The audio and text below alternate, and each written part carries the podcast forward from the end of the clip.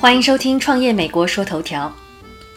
说到靠数字货币起家的年轻 CEO，可能一个想到的就是 Eric Finman。这个原本普普通通的美国少年，在十二岁的时候误打误撞入了币圈，不经意间就成了有史以来最年轻的百万美元富翁之一。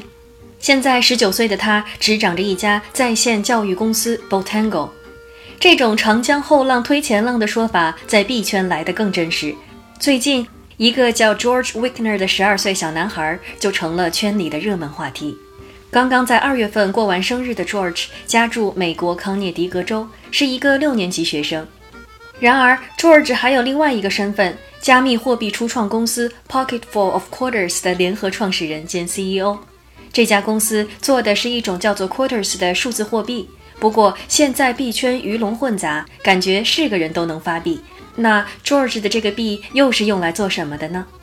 按照 Pocketful of Quarters 官方网站的说法，这是一种普遍适用于所有游戏的加密货币，解决的是让很多游戏玩家沮丧的问题。今天你对一款游戏钟爱有加，砸钱砸时间，但当你不再玩这款游戏，之前积累的各种金币装备都会连同归于零，无法再变现成法定货币。也不能转化到另外一款游戏里，在一定程度上说就是浪费了。这个问题让小小年纪的 George 非常困扰，但是又不知道如何解决。直到去年九月的一天，George 的爸爸 Michael 接他放学，在开车回家的路上，爸爸无意间聊起了加密货币，George 立刻觉得可能是个好的办法。George 不但有想法，行动力也是一流。在他爸爸的指导下，他开始构思这个基于以太坊的去中心化平台 Pocketful of Quarters。George 表示，该网站的功能类似于 Coinbase 等加密货币交易所，你在上面可以买 Quarters，而这种币就可以用于购买游戏中的各种升级、额外生命等物品。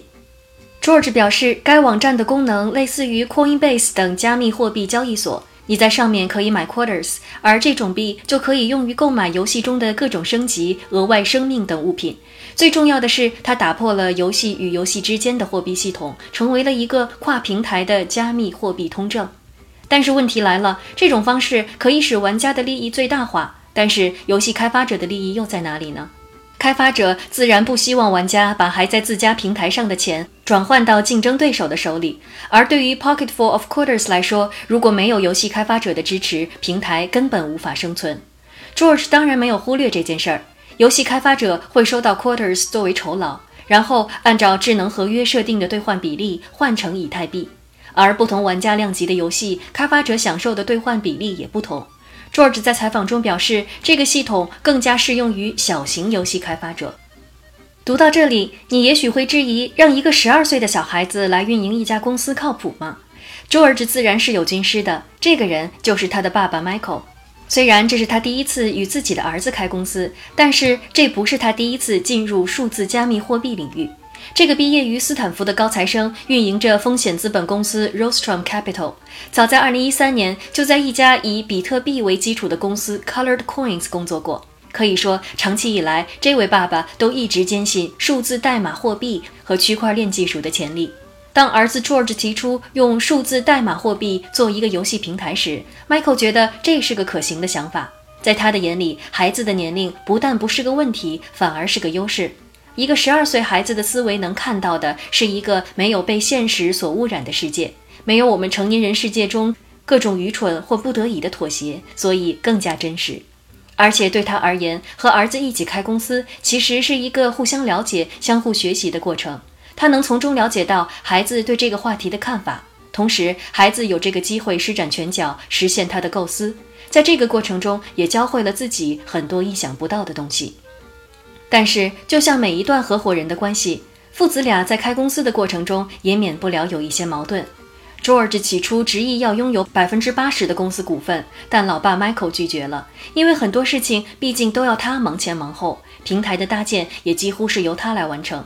但是点子毕竟是 George 想到的，所以自然对老爸的股权划分感到不满意。而且，爸爸 Michael 回忆说，矛盾升级之后，妻子选择站在儿子这边，还埋怨 Michael 说：“这父子开公司本来应该是件有趣的事儿，何必如此较劲呢？”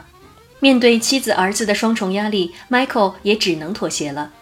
最终，他们决定父子俩各占百分之五十的股份，而所有的最终决定由 George 来做。虽然 Michael 自己从来没觉得孩子的年龄是个劣势，但他们在寻找融资的路上还是遇到了不少质疑和阻挠。当时，父子俩想申请进驻纽约一家叫 Techstars 的孵化器。刚开始的时候，Techstars 很感兴趣，但是最后还是没有同意。原因竟然是他们不能让一个十二岁的孩子参与其中，因为这里存在着太多不确定性的风险了。不过话又说回来，我们习惯有十二岁的体育神童，有十二岁的影视童星，为什么就不能有一个十二岁的 CEO 呢？虽然没有成功进入孵化器，但是父子两人的脚步并没有停下。在过去的几个月里，George 不断跟着他的父亲去纽约参加数字代码货币领域的各种活动。而 George 一直都是乐在其中，并不觉得无聊。George 说，币圈最最有趣的地方在于，没有一个人在大学里是专攻数字代码货币专业的，大家都是来自各行各业，有着截然不同的背景。当然，和这些人打交道时，一开始他们习惯性的把 George 当小孩看待，直到他阐述了 Pocket Full of Quarters 的理念后，他们才突然意识到，这个小孩可不是来玩票的。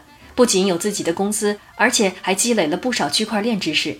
George 说：“不能说年纪小就不能理解区块链。任何一个人只要投入时间和精力，都是可以掌握的。”随着这位十二岁 CEO 快速走红后，各种社交媒体和论坛上大量的质疑声也不断出现。不少人认为 George 就是被他爸利用了，打着少年 CEO 的噱头来吸引更多的关注。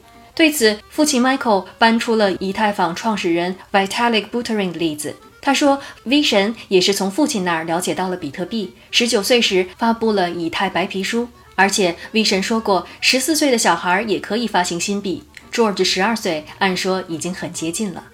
但网友们好像并不买账，他们指出，真正的 ICO 是需要大量专业知识的。George 接受采访时，很多的时候都像是背台词，还有人特意拿出白皮书列举各种没有解释清楚的地方。那么，到底这个听上去非常美好的游戏通用币，到底是真的会造福无数玩家，还是下一个割韭菜的套路呢？可能还要等时间来证明了。创业美国说头条，感谢你的收听，我们下期再见。